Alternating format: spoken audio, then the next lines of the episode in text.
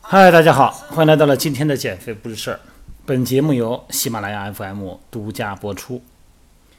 这两天呢，微信朋友呢有两位哈，呃，来自不同的城市，通过微信呢跟我聊了半天游泳让肩膀疼痛的问题。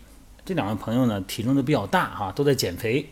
以前呢也用过传统的运动方式啊，在跑步机上啊，有一个是在外边走圈的。说时间长了以后啊，膝盖疼。其实我估计啊，他这个时间长是时间维度，但是主要我还觉得还是动作问题啊。还有一个就是肌肉的不对称的问题啊，这个就不细说了。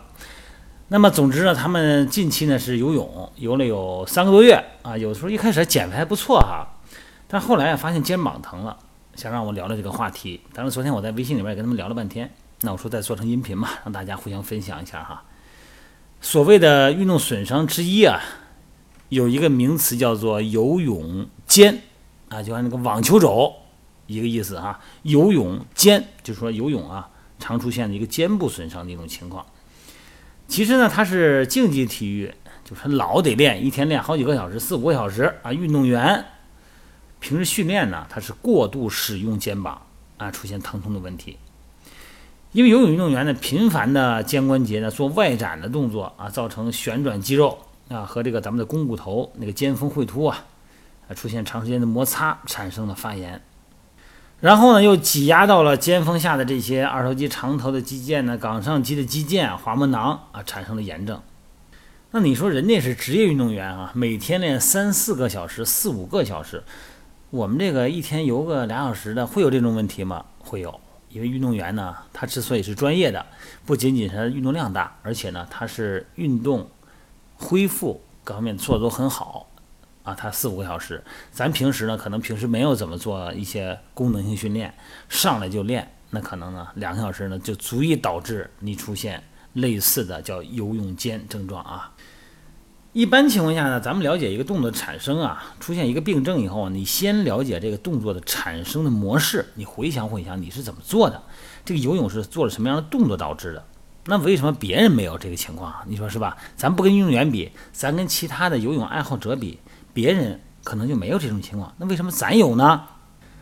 咱这个主要说自由泳，这个蛙泳啊，要比自由泳呢那个大臂内旋的情况还好点儿。咱们先说自由泳哈，你明白这个道理以后呢，你想想蛙泳也有这种情况。自由泳呢，我一说这三个字儿呢，大家脑海里边就出现了哈，哎，那胳膊哗哗哗的特快的那种啊，哎，自由泳。这个游泳啊，跟走路一样，这个腿呢走路呢分成两个阶段，一个是支撑阶段，一个是摆动阶段。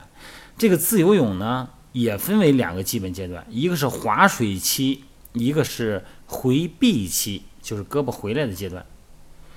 这两个阶段呢，划水期就是人手入水了，然后呢在划水过程中，然后到划水初期、划水中期、划水末期，这个划水期啊占到。整个运动周期的百分之六十五，那胳膊回来以后呢，叫回避期啊，这个就肘关节得举起来啊，是吧？出水，然后摆动回到前方，这个阶段呢叫回避期，占到百分之三十五。手在水里边啊，这个划水的这个动作呢，主要的肌肉是谁参与啊？主要是胸大肌和背阔肌。这两个肌肉一使劲呢，就让咱们这个肩啊做内收和内旋的这个方式啊，带动身体前进。你看，你自由泳入水的那一瞬间哈，在入水期，手掌心朝外啊，指尖入水，这是划水期的开始，是吧？那么在胳膊这个回避期呢，在胳膊出水那个阶段呢，占整个运动周期的百分之三十五。刚才说那个哈，那需要把肘关节呢先出水面。那主要负责的呢是咱们说，咱就不说那冈上肌、冈下肌了哈，说那个大家可能不太脑补画面。它有三角肌、中束啊，还有前锯肌，这过程中啊都有大量的这个肱骨头，就是咱们的这个上臂骨头啊。在这个盂肱关节里边，这种左右的旋转问题哈，当然了，在摆动的时候呢，身体也会出现左右旋转。这个左右的一调整呢，大概呢就把它这个角度呢就给摆脱了，就减少了肩的压力了。但是肩关节在划水期呢，主要的是内旋，这个肩呢是内旋内收的。在出水那个回避期呢，是外展外旋的。但是呢，这一个是往里转，一个是往外转，这两个的力量差的太多了。也就是说啊，这个胸大肌背阔肌这个力量太大，让胳膊呢向内旋。这身体这胳膊动啊，咱别看是胳膊动，其实呢，胳膊呢是挂到肩胛骨上的，它跟腿不一样啊。你看这大腿直接就跟那个骨盆连到一块了，跟髋臼连到一块了。但是胳膊可不是，胳膊呢。它并不稳定，胳膊是挂到肩胛骨上的，而肩胛骨是更不稳定的一个三角骨头。老游这个泳啊，这个胸肌呢，因为肩胛内收肌群，就是说肩胛骨后边那些菱形肌啊，让肩胛骨向后收紧的肌肉呢，没有劲儿。这肩胛骨在一圈那个肌肉，什么上斜方肌、下斜方肌、肩胛提肌啊、菱形肌、前锯肌、胸大肌、胸小肌作用下呢，哎，完成了一个非常复杂的上下。移动，前后左右移动，然后呢还有上下旋转的过程。那这个时候胸肌非常力量大，过度使用，那么菱形肌呢又没有劲儿，结果呢这个肩胛骨的旋转有问题了，它不是正常的旋转的。肩胛骨如果旋转不正常，你这胳膊可就费劲了。这胳膊直接这盂肱关节呀，它幅度就会减小，然后呢就会尽量呢它会卡压到那个冈上肌的肌腱和二头肌的长头肌腱。而且他负责使用肩胛骨的这些肌肉，他在没劲儿呢，结果那个旋转肌呢就会非常疲乏。这种过度的疲劳呢，就导致了咱们的这个肱骨的不稳定，包括挤压，包括这个肌腱炎。而且这个肩胛骨内收没有劲儿的人，就是你看后边的肩胛骨哈，它可能是翘起来的，它就是翼状肩胛，前锯肌没有力量。还有的，我看那游泳的人那姿势啊，特别是自由泳，这手入水的时候啊，他大拇指先入水，那比那食指和比中指先入水，那这样的话呢，它就等于是过度的内旋，还是卡到肩部。再一个呢，就在这个摆动的时候呢，身体转动的幅度小，然后出水呢，那胳膊肘抬的还不够高，就导致肩关节的外转不足。让这个正常的肱骨头远离肩峰的这种趋势没有形成，又造成了肌腱的挤压。